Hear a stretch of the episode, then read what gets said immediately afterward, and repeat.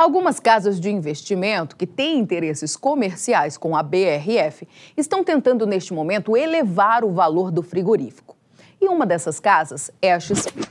BRF salta no Ibovespa. XP reitera ações como preferidas do setor. Veja os motivos. Após reuniões focadas sobre o segmento de avicultura, a XP Investimentos está propagando por aí que reiterou sua visão positiva sobre a BRF. Além disso, os analistas da casa dizem que o ajuste de oferta da companhia no segmento avícola deve sustentar um ambiente saudável em 2024. Há ainda expectativas de que a Seara, marca pertencente à JBS, experimente uma recuperação nas margens. No geral, saímos das reuniões com um sentimento otimista para o nosso top pick BRF reiterado, diz a XP.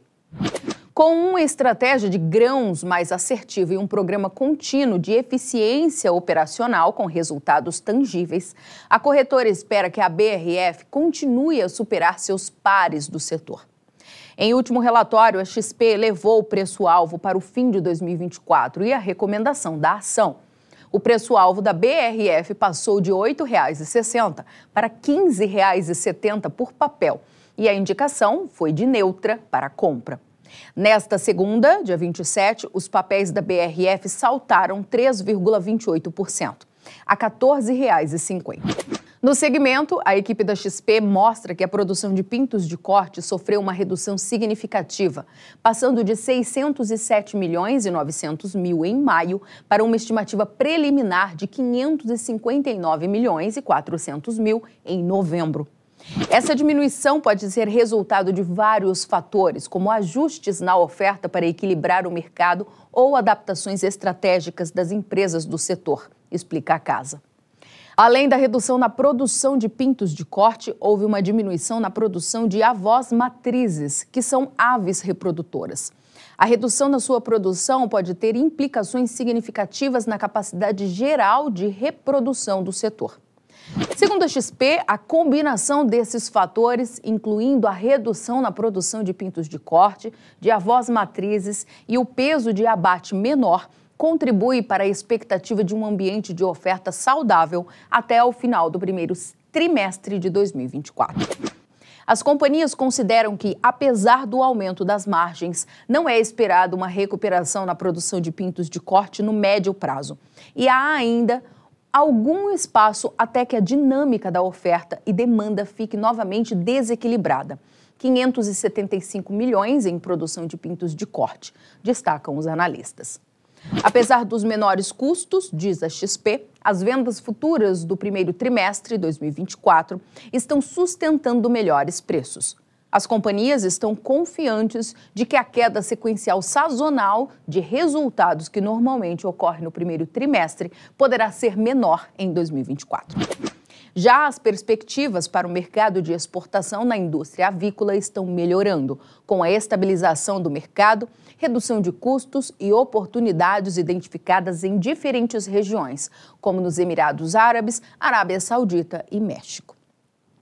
Mas é bom lembrar que o frigorífico anunciou um prejuízo líquido das operações continuadas de 262 milhões de reais no terceiro trimestre de 2023. Portanto, os tais acertos não mostraram tanta eficiência a ponto de levar a empresa para um ambiente de lucratividade. O prejuízo líquido da BRF no terceiro trimestre foi 91,8% maior em relação ao mesmo trimestre do ano passado quando a companhia teve perdas de 137 milhões de reais, explicado principalmente pelo resultado operacional, que apesar da recuperação observada na comparação trimestral, ainda segue pressionado pelos preços das proteínas em diversos mercados, comprometendo a rentabilidade do portfólio in natura globalmente.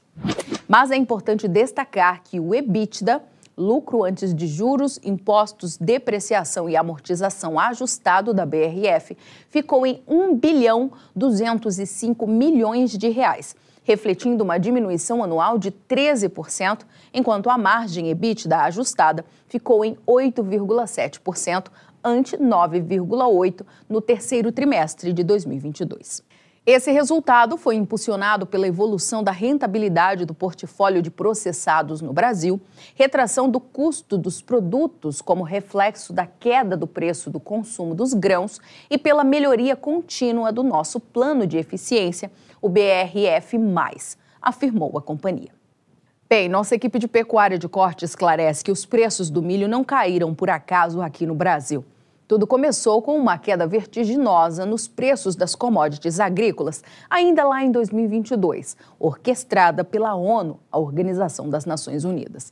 Em seguida, pela produção recorde colhida em solo brasileiro e retração do dólar frente ao real. E mais recentemente, pela chegada de mais uma produção recorde ao mercado, a dos Estados Unidos, simplesmente a maior do mundo.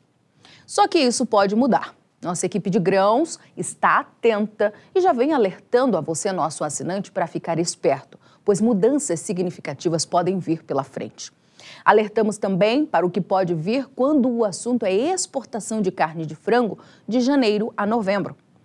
Pela nossa última projeção, se as vendas externas continuarem no mesmo ritmo até o final deste mês, os embarques desse tipo de produto podem somar um volume de 3 milhões 780 mil toneladas vendidas, podendo ficar 6% abaixo do registrado em igual período do ano passado.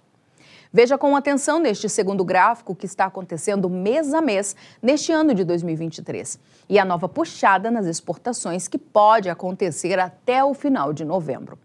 Já com o câmbio médio de R$ 5,00, essas vendas podem render aos frigoríficos exportadores cerca de 7 bilhões e 50 milhões de dólares, o mesmo que 35 bilhões 290 milhões de reais, com queda de 14,3% em um ano. É, caro assinante estrategista de mercado, muito cuidado com o que falam de graça por aí para elevar o desempenho das ações de frigoríficos. E nunca se esqueça que a negociação de ações, derivativos, contratos futuros e de opções envolve riscos substanciais de perda. E você deve compreender completamente esses riscos antes de negociar. O assinante deve entender que o conteúdo que acaba de assistir não é uma recomendação de investimento ou desinvestimento. Como investidor, você é sempre o único responsável nas operações de compra e venda e deve ampliar estudos de risco.